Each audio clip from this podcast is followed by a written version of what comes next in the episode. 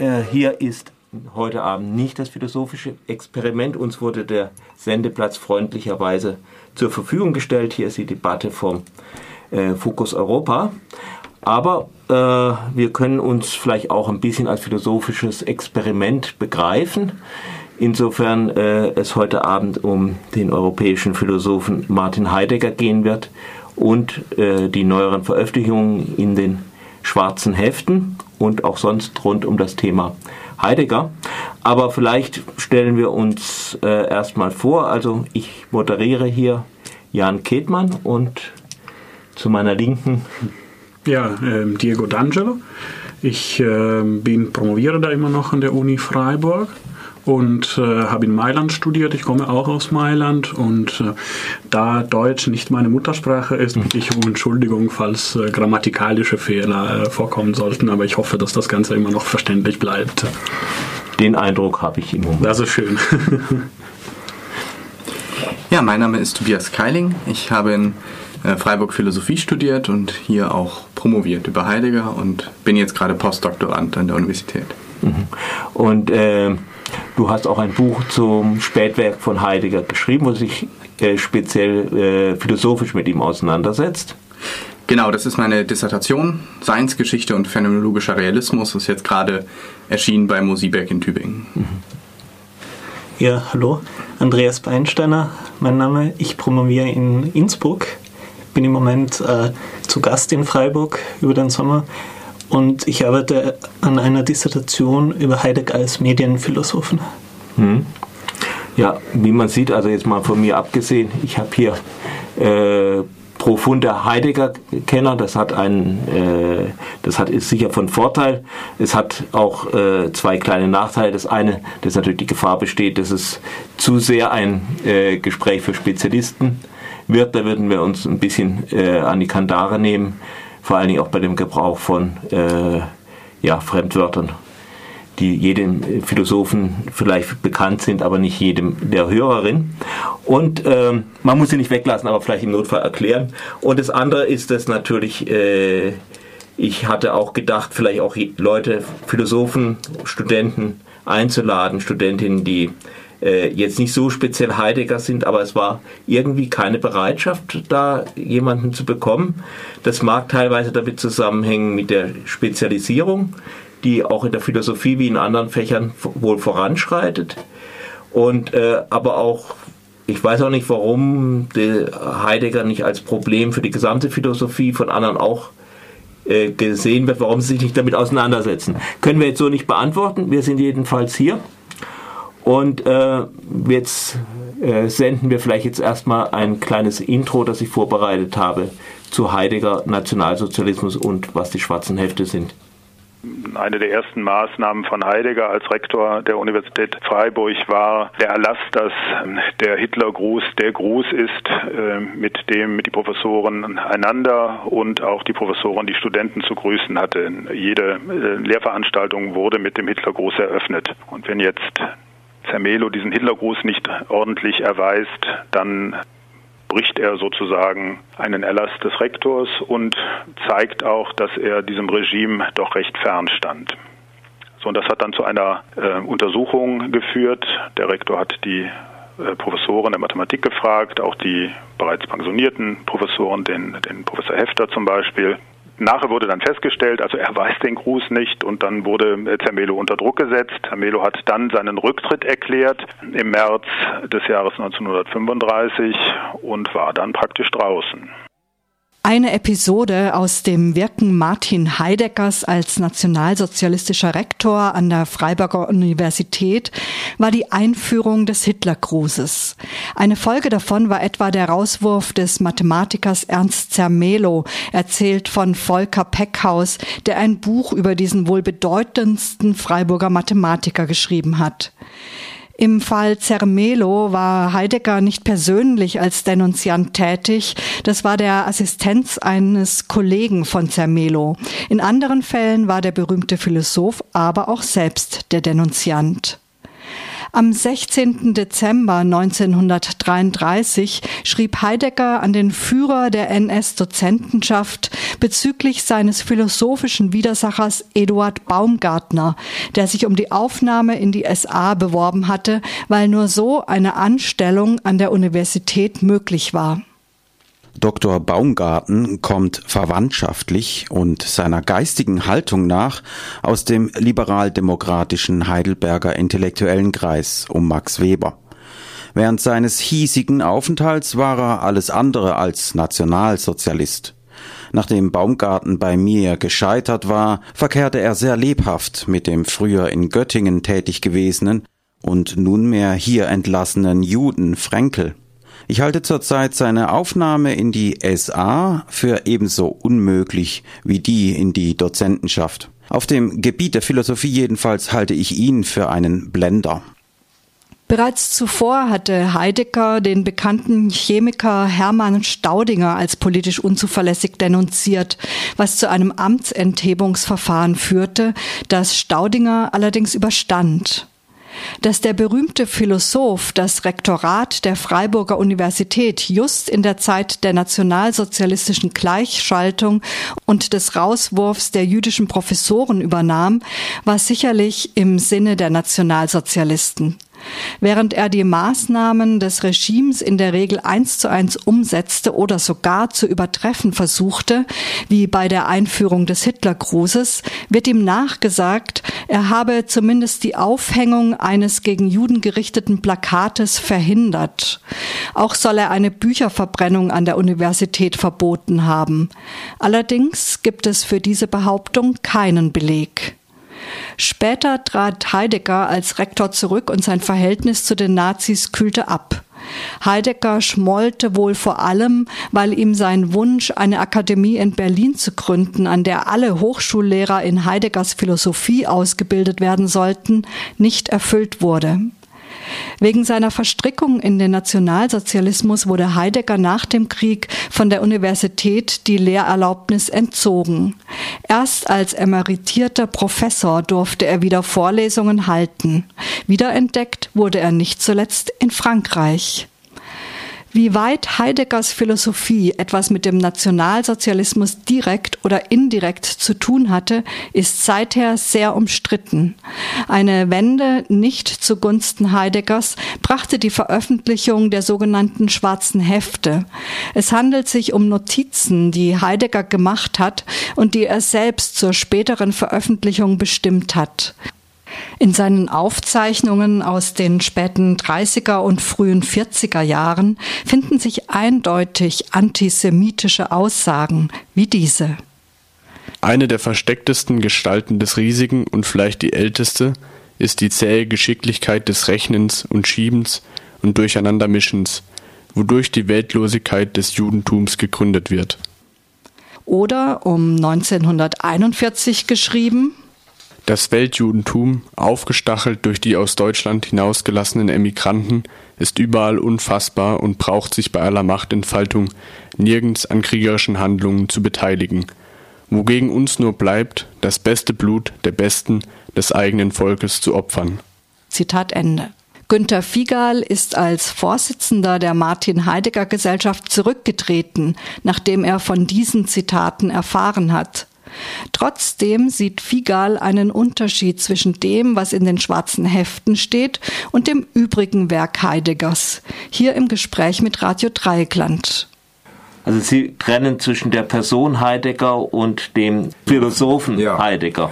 Äh, ich denke, das muss man tun, weil wir viele Fälle haben, in denen bedeutende Autoren, bedeutende Philosophen als Personen sich sehr problematisch verhalten haben. Und man kann, denke ich, die wichtigsten Texte von Heidegger, vor allen Dingen Sein und Zeit, nach wie vor diskutieren. Man muss sie diskutieren, weil die Philosophie des 20. Jahrhunderts und damit auch des beginnenden 21. Jahrhunderts ohne diese Texte gar nicht denkbar ist. Professor Rainer Marten, der Heidegger als sein Schüler erlebt hatte, meint dagegen, dass zumindest Heidegger selbst keine Trennung zwischen dem Inhalt der schwarzen Hefte und seinem Gesamtwerk gemacht hat. Ja, Herr Professor Martin, Sie haben neulich mal in einer Diskussion über die äh, Veröffentlichungspraxis, die Heidegger festgelegt hat für seine Werke, wurden Sie gefragt, warum Sie diese Werke, warum die schwarzen Hefte gerade an den Schluss kommen, warum es Heidegger so festgelegt haben könnte. Und da haben Sie dann rasch geantwortet, das Beste zuletzt. Wie meinten Sie das?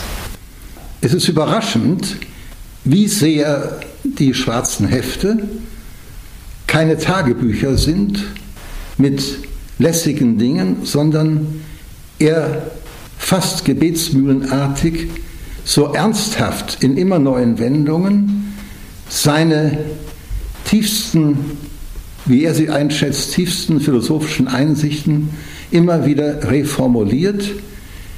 Das geht von kritischen Einstellungen zu dem, was ist, wobei dann Technik und Wissenschaft als das, was ihn herausfordert, im Vordergrund stehen.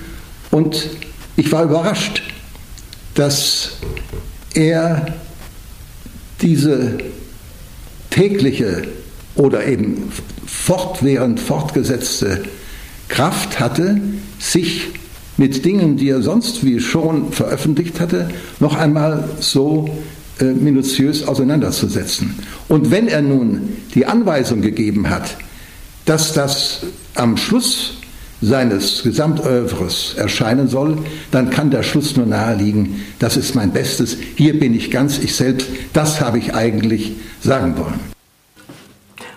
Ja, soweit äh, die Zitate, zuletzt von Rainer Martin. Ich sehe, hier wird schon fleißig geschrieben. Wer möchte jemand von seinen äh, was dazu sagen? Wer möchte anfangen? Ja, ja. Tobias. Ich kann gerne mal anfangen. Also ähm, was Herr Martin gerade gesagt hat, ähm, ich muss zugeben, ich kann diesen Lektüre-Eindruck nur so halb teilen. Also was ich glaube, was wirklich stimmt, ist, dass ähm, das, was Herr Martin die Ernsthaftigkeit nennt, ähm, dass das sehr stark ist. Also dass es schon im sozusagen im Gestus äh, großer äh, Überzeugung ähm, und sozusagen großen philosophischen Wollens und großen philosophischen Ernstes äh, vorgetragen ist. Äh, ich wäre mir aber nicht so sicher, ob es wirklich die tiefsten philosophischen Einsichten sind. Also es ist natürlich richtig, ähm, dass Heidegger manchmal so den Eindruck erweckt, als wäre das so oder das sollte das so sein. Aber ich denke, und das sagt der Martin ja auch, ähm, das ist halt wirklich das, was er jetzt in diesen Texten vielleicht dafür halten mag. Allerdings philosophische Substanz äh, kann ich da nicht entdecken. Ich habe ähm, eigentlich eher den Eindruck, dass es darum geht, dass Heidegger denken möchte. Er möchte sozusagen Ergebnisse produzieren mit seiner Philosophie und sich sozusagen dazu zwingen, ähm, wirklich äh, einen Neuanfang nach seiner Zeit zu machen. Und das gelingt aber nicht. Und das finde ich eigentlich das Auffälligste, dass es in der Sache, in der Substanz wirklich äh, Dokument eines philosophischen Scheiterns ist. Hm. Äh, kurz dazu, äh, wie ich Rainer Martin, ich habe ja das längere Interview mit ihm gemacht, verstanden habe, meinte er aus der Perspektive Heideggers. Mhm. Äh, des Heideggers selbst, das so, äh, und das sind, ist mhm. ja vielleicht gar kein Widerspruch. Das ist das andere ist jetzt die Bewertung von dir, mhm. ähm, der man vielleicht zustimmen kann. Ja. Ich denke, man muss schon sehen, dass es ja zeitgleich ähm, Vorlesungen gibt und wirklich Versuche, so etwas ähm, wie philosophische Texte zu verfassen. Und die sind sozusagen, glaube ich, nochmal eine andere äh, Textgattung. Also insofern kann man das, glaube ich, nochmal äh, differenzieren. Ich finde es eher auffällig, dass eben wirklich ähm, Heidegger als Person so sehr sich einbringt und ähm, ja sozusagen auch ich sagt und äh, das exponiert ihn natürlich nochmal äh, in ganz eigener Weise, um es vorsichtig zu sagen. Aber er ist ja eh in seinem Ausdruck sehr exzentrisch. Genau, aber, aber dass er sozusagen ich sagt und so deutlich sozusagen Stellung bezieht, das findet man eigentlich in anderen äh, Dokumenten so nicht. Hm. Ja, äh, äh, ich habe jetzt nicht das, auch nicht das ganze Interview natürlich genommen. Äh, das war der, äh, der Punkt, den, den Figal gemacht hat, dass, dass er ich sagt, um es von seinen normalen philosophischen Sachen zu trennen. Rainer Martin fand das nicht wichtig. Ich würde ich würde es auch oft eher auf seine exzentrische oder auch seine sehr ich-bezogene Art äh, irgendwie schieben, aber da kann man anderer Meinung sein natürlich. So, ich jetzt vielleicht Ja, ich würde eher eigentlich Tobias äh, zustimmen. Zu, zuerst scheint es mir ja wirklich unplausibel zu sagen, dass es in den schwarzen Heften die tiefsten philosophischen Einsichten zu finden wären. Weil mhm. äh, eigentlich, wenn man sich, sich die Texte anschaut, da sind keine Argumente, da sind keine ähm, lesenswerte Überlegungen, die man da findet, mhm. sondern wirklich sehr oft schlagwortartige Sätze ja, da, mhm. oder, oder sogar ein, einfache Aufzeichnungen, das ist gleich das mhm. und das Sein ist. Punkt. Und mhm. es ist extrem schwer, da tatsächlich philosophisch etwas mit diesen mhm. Texten anzufangen. Und insofern würde ich sagen, ähm, obwohl das tatsächlich äh, für eine Veröffentlichung am Ende der Gesamtausgabe geplant mhm. worden ist, ist diese höhere Stellung, die diesen, diesen mhm. Tagebüchern auch zugesprochen wird, zumindest philosophisch gesehen höchstens fragwürdig. Und ich würde sagen, das stimmt auch jetzt aus der heideggerischen Perspektive. Mhm. Er, er war im Endeffekt ein Philosoph, der immer sehr stark von den, also philosophischen Einsichten von der Person der Philosophen äh, untersch mhm. unterschieden hat. Und äh, das, das berühmteste Beispiel, zumindest in der Forschung, ist die Aristoteles-Vorlesung, wo er äh, sowas sagt wie Aristoteles ist geboren, hat gearbeitet und ist gestorben, mhm. gut, jetzt zur Sache.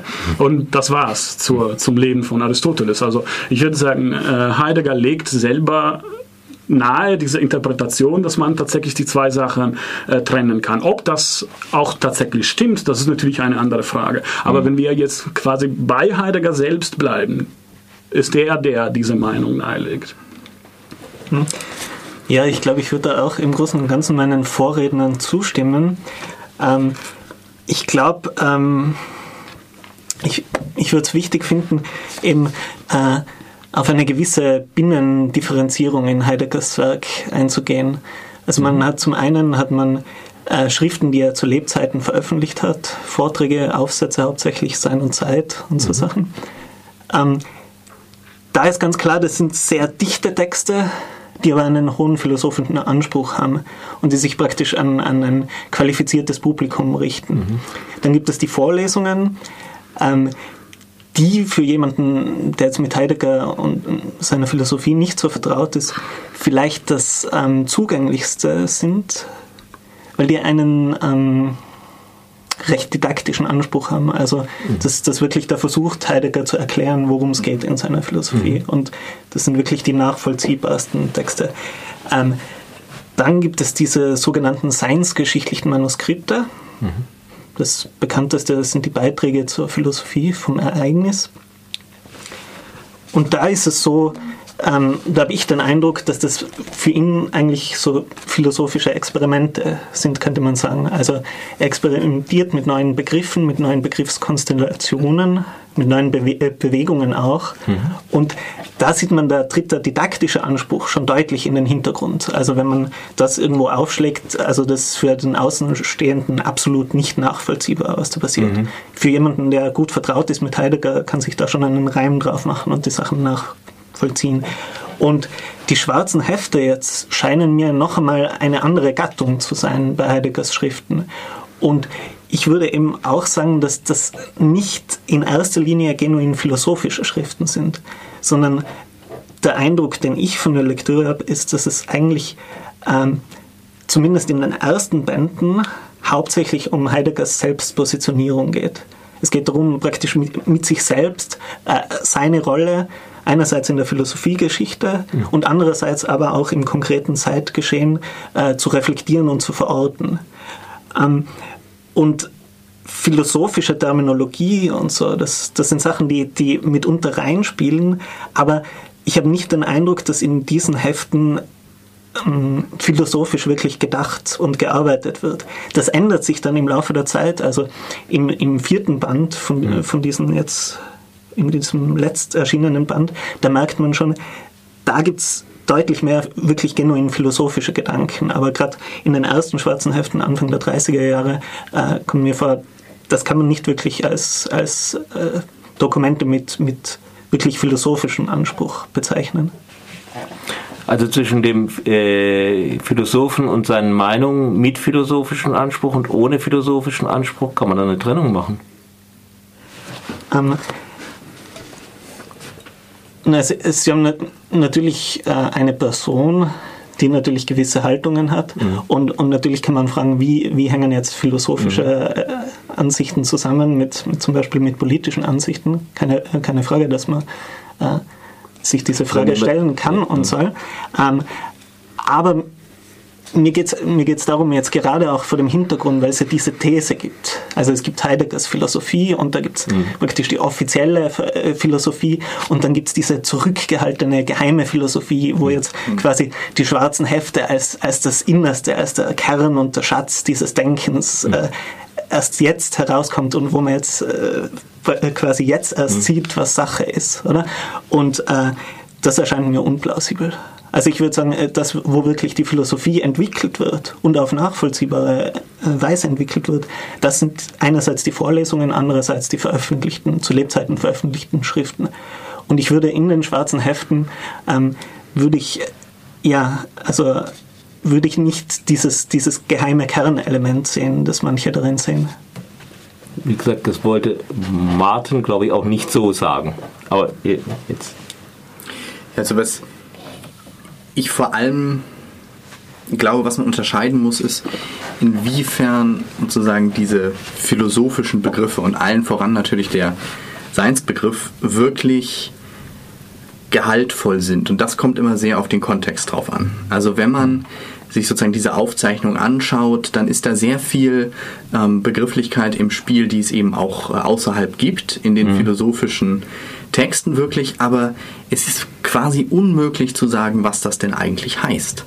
Ähm, also die äh, sind eigentlich aus dem Kontext dieser Aufzeichnung nicht zu entschlüsseln. Ich glaube auch nicht, dass das wirklich äh, kohärent ist. Also wenn man sich diese Sachen anschaut, äh, wie Diego gerade sagte, also man findet kaum Argumente. Ich glaube auch, wenn man versuchen würde, das aufzuschlüsseln, würde man äh, ganz auf Inkohärenzen finden.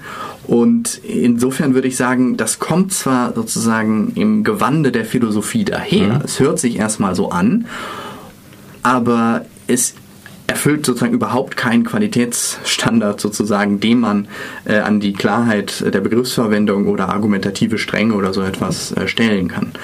Und das, äh, also ich weiß nicht, ob Heidegger ähm, sich dessen wirklich bewusst war, aber jetzt aus der, aus unserer Perspektive äh, ist das, denke ich, die Haltung, die, die man dem gegenüber einnehmen muss, weil es die einzig äh, plausible ist, äh, dass man eben in gewisser Weise sagt, äh, ja, es ist so an der Grenze der Philosophie. Also es kommt vielleicht mit diesem Anspruch daher, aber es ist eigentlich äh, nicht wirklich äh, rezeptionsfähig in einem philosophischen Diskurs.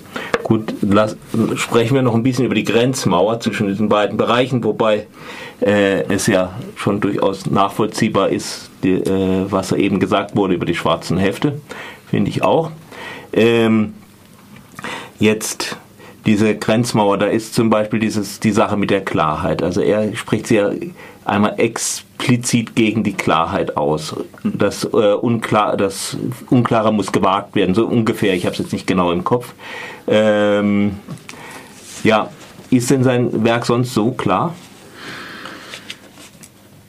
Ja, das würde ich auf jeden Fall bestreiten. Also ähm, selbst um seinerzeit äh, zu lesen und zu verstehen, braucht man mindestens ein paar Seminare an der Uni zu besuchen, würde ich mhm. sagen. Also die, die Texte sind sowieso extrem schwer zugänglich, vor, vor allem für, für Laie mhm. und man, man braucht auch eine gewisse Schulung überhaupt in die Philosophie und in das philosophische Denken. Mhm. Ohne, ohne diese Werkzeuge kommt man mit Heideggerschen Texten nicht klar. Selbst bei den einfachsten Vorlesungen, die, die Vorlesungen sind tatsächlich, wie Andreas Andreas gesagt hat, vielleicht die äh, Texte die zu, also zugänglich sind. Mhm. Und äh, da, da braucht man aber auch zu wissen, worum es geht. Wenn, wenn Heidegger die Frage nach dem Sein stellt und man nie Aristoteles gelesen hat, äh, ist es schwer, etwas damit anzufangen. Mhm. Das würde ich schon sagen.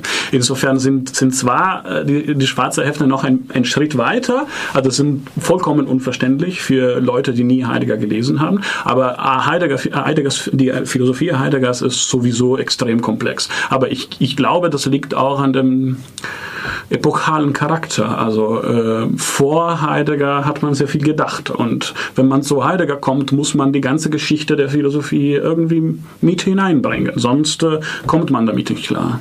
Hm.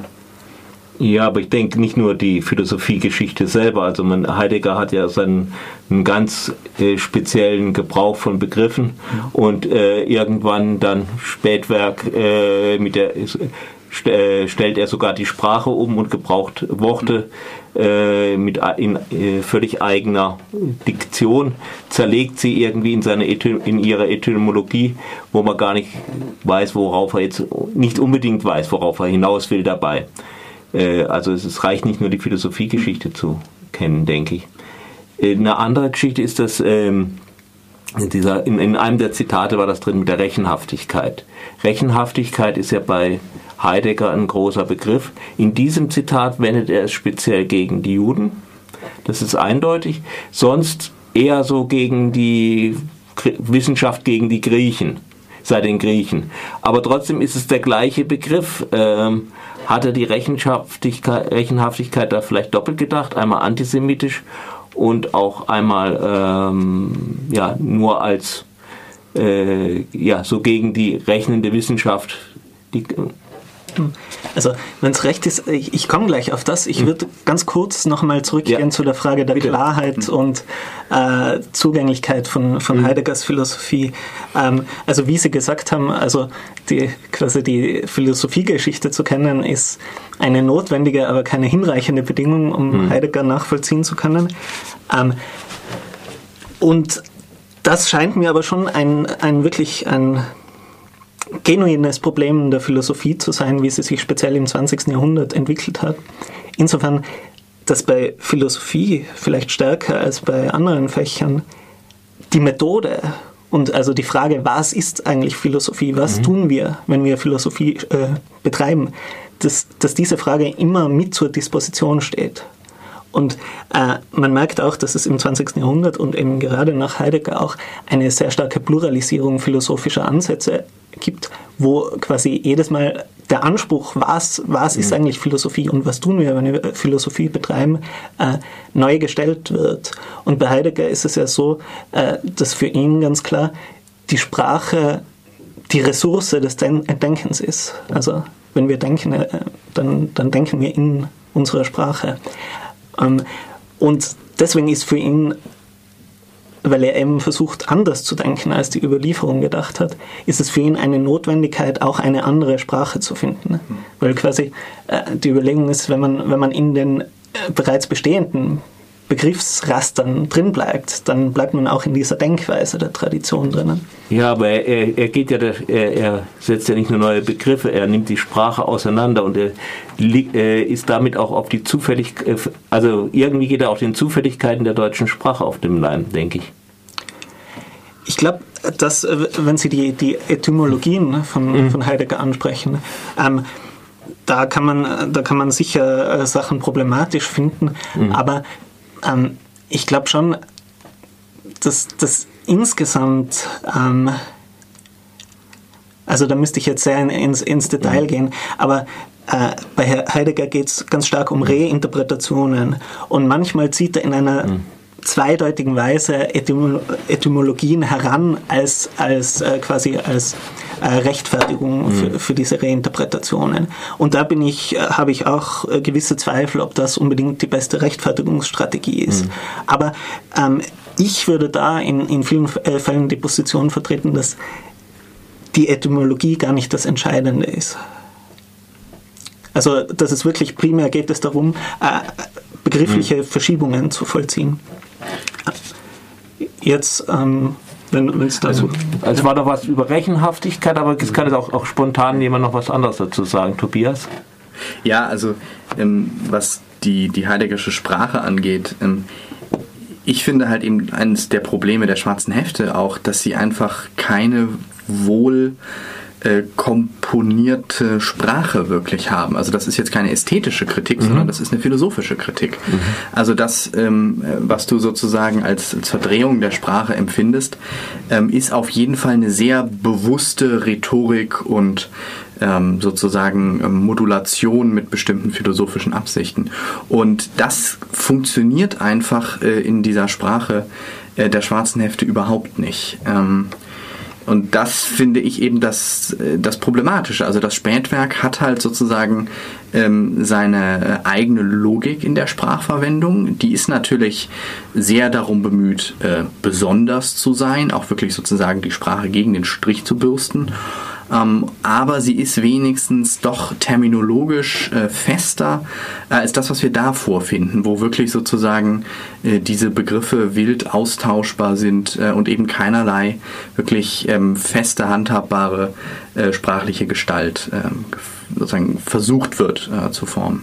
Ich glaube übrigens, dass also was die Klarheit angeht, ich, ich meine, ich habe das selber aufgebracht, aber ähm, ich halte das eigentlich gar nicht sozusagen für das, ähm, für das Hauptproblem. Also ich glaube, in der Sache ist das Hauptproblem eigentlich diese äh, Affirmation dessen, was Heidegger die Irre nennt. Also äh, da ist es sozusagen äh, vom Problem der Sprache auf das Problem der, ja, sagen wir, philosophischen Rechenschaftsgabe mhm. ähm, verlegt. Und dann hört man eben auf einmal auf, ähm, wirklich auszuweisen, warum man etwas sagt, was man damit meint äh, und bezieht sich affirmativ ähm, auf ja, die Tatsache, dass man irren muss. Und das ist einfach, denke ich, äh, der Ausstieg aus der Philosophie. Also der äh, Ausstieg daraus, wirklich eine Position zu artikulieren, die, wenn sie auch merkwürdig sein mag in der Sprache, doch irgendwie äh, im Diskurs verstanden und verteidigt werden kann. Aber wenn es dann auf einmal heißt, nein, nein, die Irre ist, ist notwendig, dann entzieht man sich einer gewissen Verantwortung. Das ist, glaube ich, das, das Kernproblem. Hm?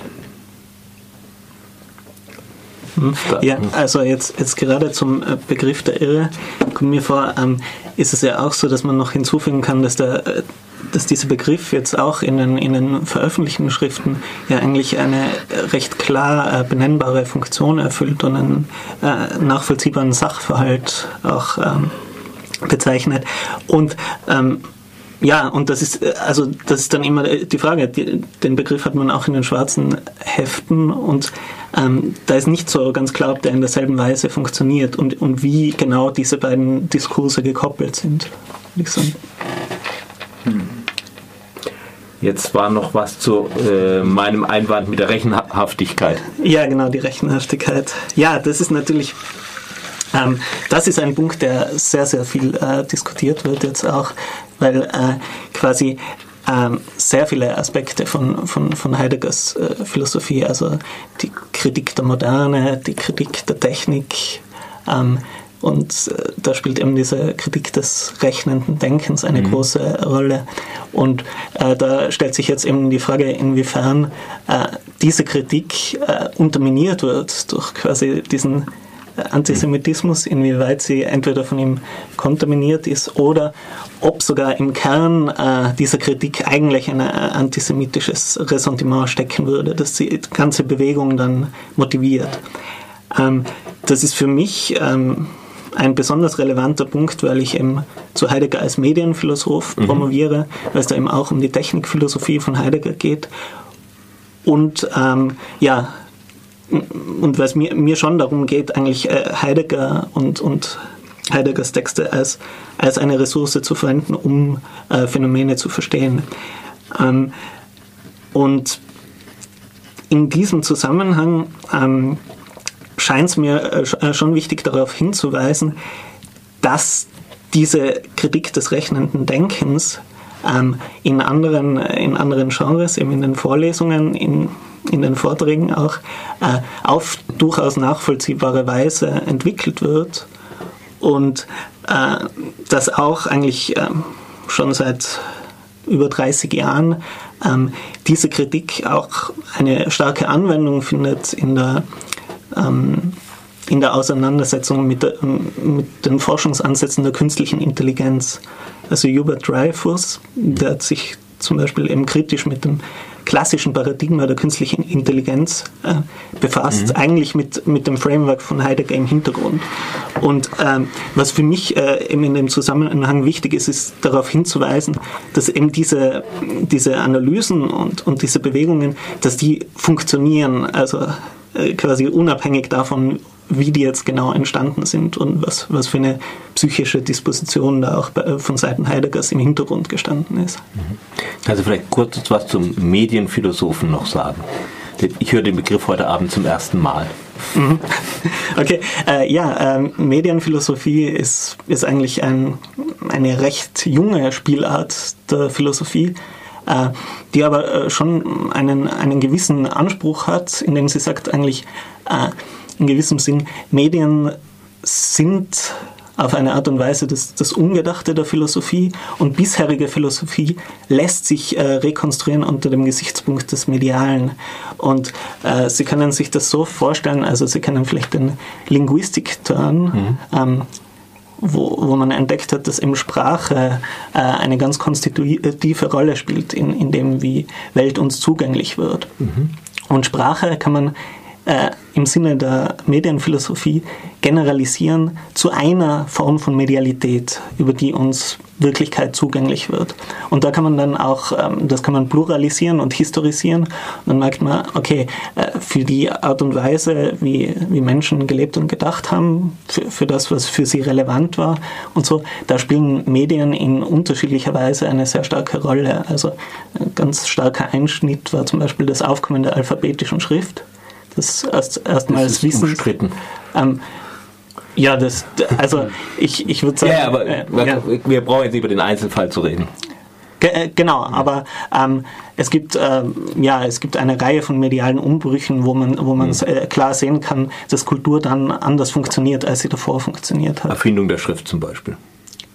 Ähm, ja, also wenn Sie, wenn Sie jetzt, äh, Sie sind ja Orientalist, ja. Oder vom, äh, vom Hintergrund, natürlich gibt es da diese Sache, dass, dass eben Weil Leute wie Havelock behaupten, dass gerade die alphabetische Schrift eben noch einmal eine, einen stärker dekontextualisierenden äh, äh Effekt hat, äh, praktisch als das äh, zum Beispiel asiatische Schriftzeichen Aber das ist ja jetzt für, für hm. diese Sache äh, nicht weiter relevant. Ähm, ich, ich möchte nur äh, vielleicht kurz mit ein, zwei äh, mhm. Sätzen äh, noch sagen, wie man das auf Heidegger beziehen kann oder äh, wie man Heidegger auch als, als Medienphilosophen verstehen kann. Und zwar ist es bei Heidegger so, äh, dass er sagt, das, was er Sein nennt, das ist ja eben ein, ein recht problematischer Begriff, wo viele sagen, ja, okay, das ist eigentlich unklar, was, was da gemeint ist. Und mhm. Heidegger weist eben wiederholt darauf hin, äh, dass in der abendländischen Tradition Sein von Anfang an in irgendeiner Form als Anwesen erfahren worden ist. Und Anwesen stellt er gegenüber dem Anwesenden. Also es mhm. gibt etwas, was uns zugänglich wird, das mhm. nennt er das Seiende, mhm. und es gibt die Struktur, die uns überhaupt erst etwas zugänglich macht. Mhm. Und das ist eben das Sein oder das Anwesen des Anwesenden. Mhm. Und seine Kritik an die Metaphysikgeschichte ist eben gerade, dass er sagt, die orientiert sich ausschließlich an dem, was uns zugänglich ist mhm. und ignoriert die Mechanismen der Zugänglichkeit. Mhm. Und äh, so betrachtet kann man sagen, äh, das, was Heidegger Seinsvergessenheit nennt, kann man interpretieren als eine Medialitätsvergessenheit. Und das wäre der Ansatz, den ich verfolge. Jetzt, äh, Diego, du bist relativ wenig zu Worte gekommen. Mhm. Hast du zu dem jetzt noch was zu sagen, zu den Sachen davor? Ähm, ja, vielleicht äh, jetzt ein bisschen allgemein zur Heideggers äh, Kritik an der Technik äh, und zum Verhältnis äh, zur Judenfrage in den schwarzen Heften. Ähm, mir kommt die Sache so vor, dass man jetzt nicht äh, verwechseln sollte zwischen was Ursache ist und was Konsequenz ist. Ähm, jetzt in der Debatte wird oft die These äh, nahegelegt, dass äh, die Kritik an der Technik und an rechnerischen Denken eigentlich von einer Kritik an Judentum äh, von einer Kritik an Judentum kommen würde, was, was ich auf jeden Fall bestreiten würde.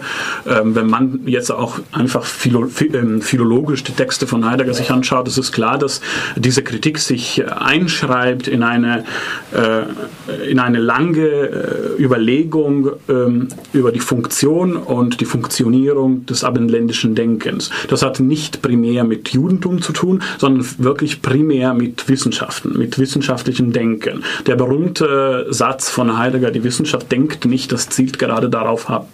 Und das, das hängt jetzt auf keinen Fall mit, mit Judentum zu tun. Das war nur, also das ist jetzt natürlich meine Perspektive auf die Sache, ähm, das, war, das war nur äh, eine Beziehung, die er eben in den 30er gestiftet hat, um ähm, seine, sein Engagement mit dem Nationalsozialismus auf eine philosophische Ebene rechtfertigen zu können. Aber er hat sie ja nicht auf der philosophischen Rechtfer Ebene gerechtfertigt, denn die Hefte wurden ja damals gar nicht veröffentlicht. Ähm, nicht, nicht, nicht, nicht öffentlich rechtfertigen, mhm. aber für sich selbst natürlich schon. Also das ist die Strategie quasi. Äh, ich äh, äh, stelle philosophische Überlegungen auf und ich trage einiges vor, und zwar mhm. öffentlich, äh, aber einiges bleibt nur im Hintergrund, nur für mich selbst. Also diese Tagebücher, die ich auch nicht als Denktagebücher bezeichnen würde, sind wirklich nur einfache Aufzeichnungen, die Heidegger für sich selbst gemacht hat. Äh, ja, für sich selbst ja wirklich nicht. Sie waren ja wirklich für die Veröffentlichung. Zumindest hat er mal die Entscheidung getroffen, irgendwann, dass sie für die Öf Veröffentlichung sind. Und jetzt ist es auch so, also Heidegger hat äh, jahrzehntelang danach noch gelebt, nachdem die geschrieben waren. Er hatte das, hat philosophiert und so. Und er hatte immer diese, diese in, in irgendeiner Schublade oder sonst wo hatte er diese Hefte, die jetzt bei weitem nicht nur aus äh, schlimmen Zitaten bestehen. Das kann man durchaus auch sagen. Sie sind ja, äh, sind vielleicht so ein diese angegriffenen Zitate sind vielleicht ein Dutzend oder 20 oder also in der Größenordnung in doch relativ langem Text. Aber äh, diese ganz giftigen Sachen waren da drin. Er saß da, er wusste das, dass es das gibt. Er hat es nicht rausgenommen, er hat es immer noch zur Veröffentlichung bestimmt. Und wenn man jetzt diese aus der, ist dann die Philosophie, wenn sie jetzt die schwarzen Hefte ausklammert, ist sie dann nicht in der gleichen Lage wie Heidegger der die auch ausgeklammert hat? Naja, also ich finde, man muss man sehr aufpassen, wenn man sozusagen über ähm, Motivationen spekuliert, äh, die dahinter stehen und auch bei der Position ähm, im Editionsplan der Gesamtausgabe, also dass das als letztes kommt. Ich glaube, das kann man so oder so deuten. Aber was jetzt den Umgang damit angeht, und das ist ja die, die wirklich interessante äh, Frage eigentlich. Ähm, da würde ich sagen, man darf das auf gar keinen Fall äh, ausklammern sozusagen aus der ähm, Beschäftigung mit äh, Heideggers Werk im Ganzen man sollte es nur sozusagen ähm, nicht zum Standardrepertoire philosophischer Lehre machen, weil es da einfach nichts hergibt. Mhm. Ähm, äh, und ich glaube, was man einfach machen müsste, wäre eben ideengeschichtliche Forschung zu kombinieren äh, mit philosophischer Forschung, die ja einen ganz anderen Wissensbegriff hat, also die ja äh, anders äh, vorgeht, weil es eben um andere Dinge geht, nicht? Also ob äh, Positionen, Argumente, Thesen nachvollziehbar und rational begründbar sind, das ist sozusagen der philosophische Zugriff. Ähm, für die Philosophie als solches reicht es ja nicht, Rezeption ähm, zu untersuchen oder eben mhm. Nähen oder Differenzen zu anderen zeitgenössischen Positionen. Also sozusagen diese reine Bestandsaufnahme oder die, Nachzeichnen von Entwicklung ist ja noch keine Philosophie. Und ich denke, man, man muss einfach diese beiden ähm, Zugriffe äh, verbinden. Und das wäre, denke ich, die Art und Weise, äh, wie man damit umgehen muss. Ich muss zugeben, ich bin sehr froh, dass Heidegger äh, diese Hefte nicht verbrannt hat, sozusagen. Mhm. Also nicht die aus der Schublade genommen hat ähm, und äh, dem Feuer überantwortet. Einfach deshalb, weil wir jetzt mehr über Heidegger wissen. Äh, das ist auf jeden Fall gut. Das macht die Sache kompliziert.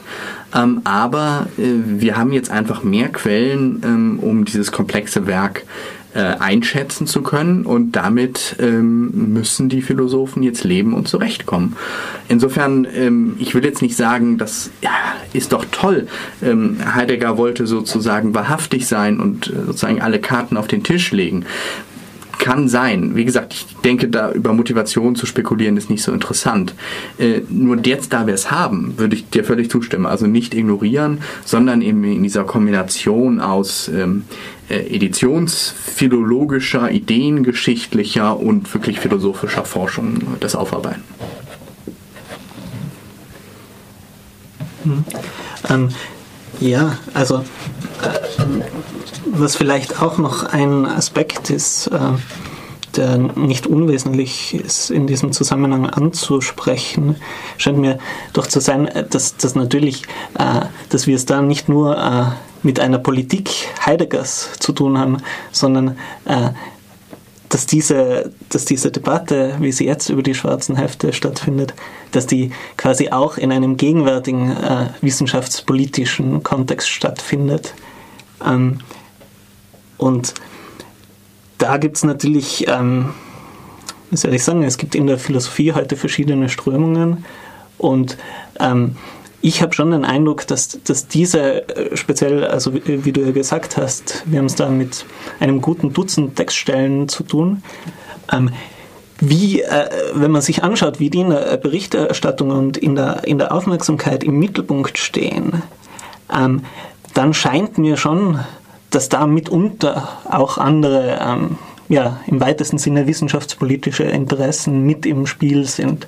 Also ich will damit, äh, also ich gebe natürlich Tobias total recht, dass äh, man diese Hefte nicht ignorieren kann und dass es sehr wichtig ist, die äh, wissenschaftlich auch äh, zu, zu erforschen und das eben gerade auch in einen ideengeschichtlichen Kontext zu stellen.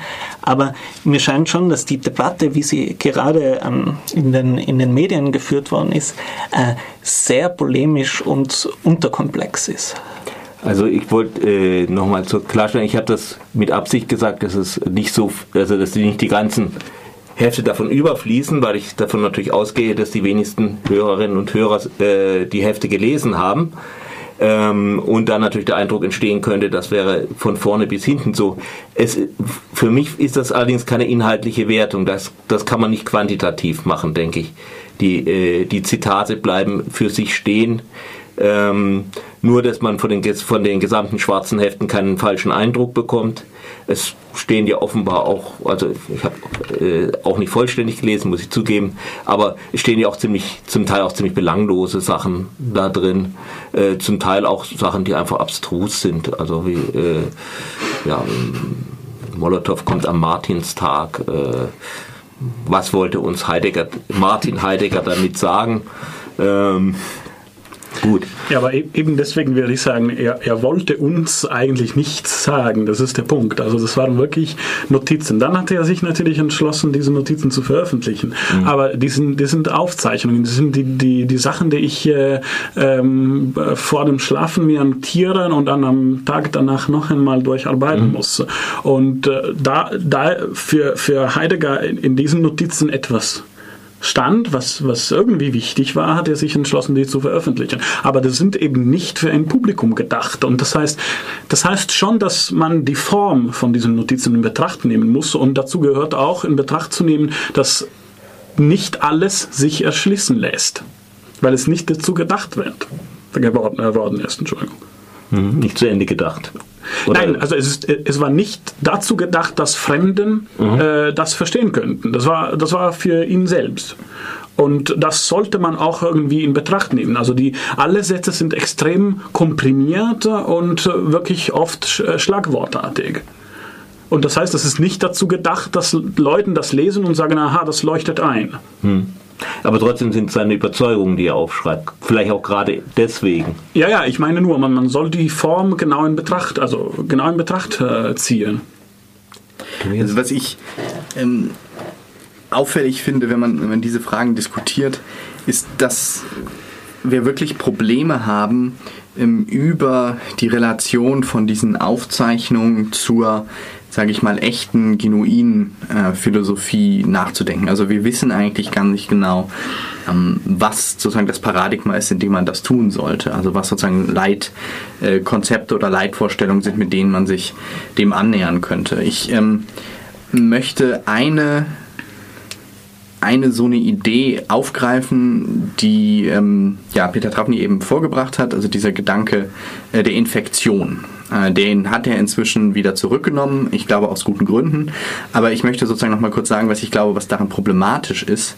Nämlich diese Idee, man hätte sozusagen äh, ein paar Sätze äh, antisemitischen Inhalts und von da breitet sich sozusagen unwillentlich ähm, und wie so ein Geschwür, wie eine Krankheit, ähm, das in das Werk und sogar in das philosophische Werk aus. Ich glaube, es ist eigentlich fast genau umgekehrt. Also es ist so, äh, dass man auch eben, wenn man sich die definitiv philosophischen Texte, also die seinsgeschichtlichen Abhandlungen, äh, die Andreas äh, erwähnt hat, anschaut, dass die einfach nicht kohärent sind, dass keine klaren Thesen, keine Argumente wirklich entwickelt werden, die ihm ein Deutungsmuster an die Hand geben würden, um eben mit Phänomenen der Geschichte auch des Alltags ähm, oder natürlich äh, der nationalsozialistischen Propaganda umzugehen. Das heißt, äh, ich denke, es ist fast umgekehrt. Es ist eine Phase, werkgeschichtlich eine Phase der völligen Desorientierung, philosophisch, und das schlägt sich in diesen Aufzeichnungen und Kommentaren wieder. Also deshalb sind die auch so strukturlos,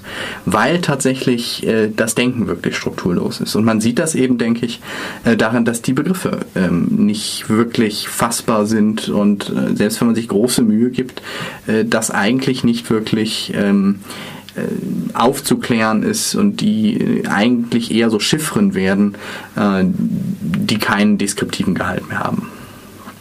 Ja, ich würde vielleicht auch noch dazu sagen, also diese Idee der Infektion, das beruht meiner Meinung nach auf einem grundlegenden Missverständnis von Heideggers Werk, weil ähm, diese Idee würde nur dann funktionieren, wenn man davon ausgehen würde, dass äh, Heideggers Philosophie ein großes System bilden würde, wo wir Säulen haben, die das Ganze tragen.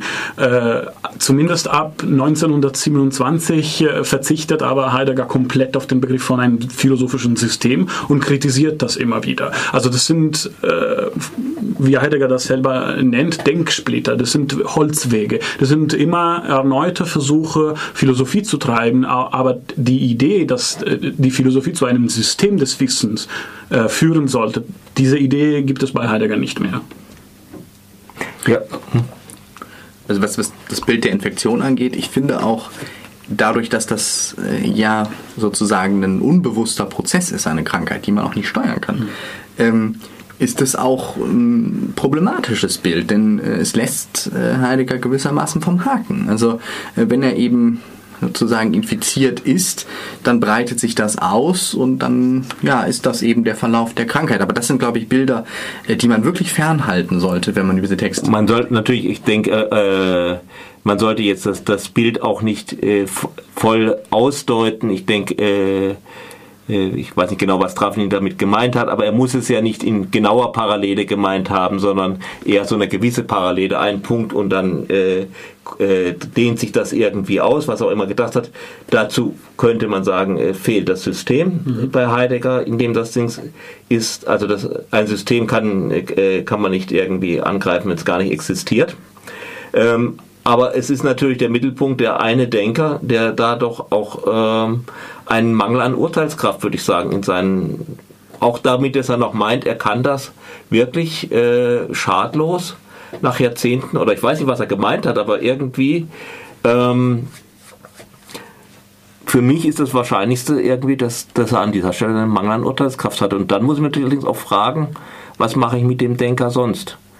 Ähm, stehe ich da immer erstaunt davor oder sehe ich mir auch, äh, überlege ich mir, ob dieses, ja, auch dieses, für mich würde ich sagen, persönliche Einstellung, Mystifizierung des, eines so begr allgemeinen Begriffs wie Seins nicht auch irgendwas Problematisches ist. Aber ich, ich, ich glaube, da, daran kann man eine relativ einfache Antwort äh, geben. Die, die Aufgaben der, der, der, Philosophen besteht im Endeffekt darin, zwar äh, Texte auszulegen, aber äh, sich auch systematisch mit diesen Texten auseinanderzusetzen. Mhm. Und das heißt, wir, wir können immer äh, sagen, äh, diese Frage können wir auf diese Art und Weise plausibilisieren, mhm. beispielsweise die Frage nach dem Sein. Wenn aber Heidegger die Frage nach äh, dem Judentum stellt, okay, die Frage ist für uns heutzutage in dieser Form nicht mehr stellbar. Und ich finde, das kann man philosophisch machen, dass man sagt, ich gehe bis zu einem bestimmten Punkt mit, weil das mir heutzutage einleuchtet.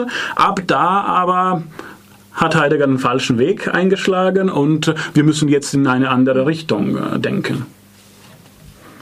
Also das, was Andreas äh, eben gerade angesprochen hatte mit dem ähm, ja, mit der medialen äh, Aufarbeitung und sozusagen diesem Nachdenken über Heidegger, äh, das hat für mich auch ganz oft das Bedürfnis, jetzt sozusagen ähm, einmal äh, ein Urteil zu fällen und sozusagen die richtige Schublade zu finden äh, für diesen Denker. Und da würde ich eben sagen, da sind ganz viele Kategorien sehr problematisch. Also das Werk ist als solches nicht einheitlich, es ist gar nicht klar, was das einem eigentlich sozusagen an die Hand gibt als ähm, ja, Leitfaden sozusagen für das eigene Denken und für die eigene Lektüre, wenn man jetzt über den Denker schon dieses und jenes Vorurteil hat. Das ist eigentlich vielleicht sogar ähm, eher problematisch, äh, wenn man sozusagen diese, diese Frage stellt ähm, und eben Einordnungen versucht, die einen letztlich davon abbringen, selber zu denken. Und das ist ja der philosophische Anspruch.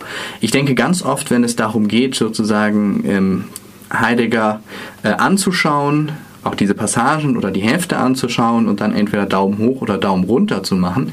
Dahinter verbirgt sich auch ganz oft das Bedürfnis, wirklich nicht selber denken zu wollen und wirklich im Detail sich äh, philosophisch mit Ideen auseinanderzusetzen, äh, die andere Philosophen in die Welt gebracht haben. Das ist jetzt aber auch wieder eine, eine Spekulation über Motivation, die vorhin hier abgelehnt wurde. Mhm. Aber ähm, ja, aber ich, ich glaube, also gerade das mit dem, mit dem Schubladendenken, das kann man äh, zum Teil auch schon äh, plausibilisieren. Und ich möchte gerade noch ein Beispiel erwähnen aus der Berichterstattung über die schwarzen Hefte. Es sind diese Stelle erwähnt über das Weltjudentum, das aufgestachelt durch die herausgelassenen Immigranten. Äh, ich habe es nicht mehr genau im Kopf, mhm. aber jedenfalls es ist da, davon die Rede, die Deutschen müssen ihr bestes Blut opfern und die auf, äh, das Weltjudentum wird aufgestachelt durch die herausgelassenen Emigranten. Die, oder die stacheln, die stacheln auf. Ja, und jedenfalls, äh, man, man, hat so diese Phrase mit dem Herausgelassenen, oder? Mhm. Und, und das klingt ja wirklich skandalös, weil mhm. man hat das Gefühl, ja, eigentlich was ist die Alternative? Man will die nicht herauslassen und die sollen mhm. vernichtet werden oder so. Und also, nee, meine, er, hat, er hat ja mitgekriegt, dass, äh, dass Kollegen an, an, an, der, äh, an seiner Universität äh, herausgeschmissen wurden aus der Universität, Juden und äh, das äh, gut herausgelassen, es bezieht sich wirklich auf die Emigranten, aber was ist denn das äh, für eine Sache, äh, dass die Leute, die eigentlich hier äh, von überall aus in, äh, überall rausgeschmissen werden, bedrängt werden, dass die raus ähm, dass, äh, dass man die jetzt gnädig rauslässt, dann erwartet man noch Dankbarkeit von denen. Mhm. Äh, ich glaube nicht, was du meinst, dass das so ist, dass die alternative Holocaust für ihn da damals dran stand. Ähm, ich, ich weiß nicht, also es, es gibt ja, es, es liegt vielleicht, es, es besteht diese Deutungsmöglichkeit. Mir geht es jedenfalls darum, dass, äh, aufzuzeigen, dass diese Stelle praktisch immer nur dekontextualisiert, kolportiert wird. Und wenn man sich die anschaut im Original, mhm.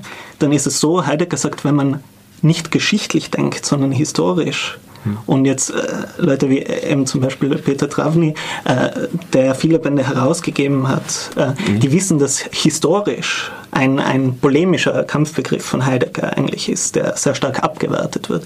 Und da sieht man dann, dass er seine eigene Position, also nicht als historisch charakterisieren würde. Und da ist die Stelle, da sagt er, ja, wenn man historisch denkt heute, könnte man folgende Feststellungen treffen. Dann sagt er, erstens, wir gewinnen seit Jahren ununterbrochen, die, zweitens, die Zahl der zu versorgenden Gebiete wächst und so weiter.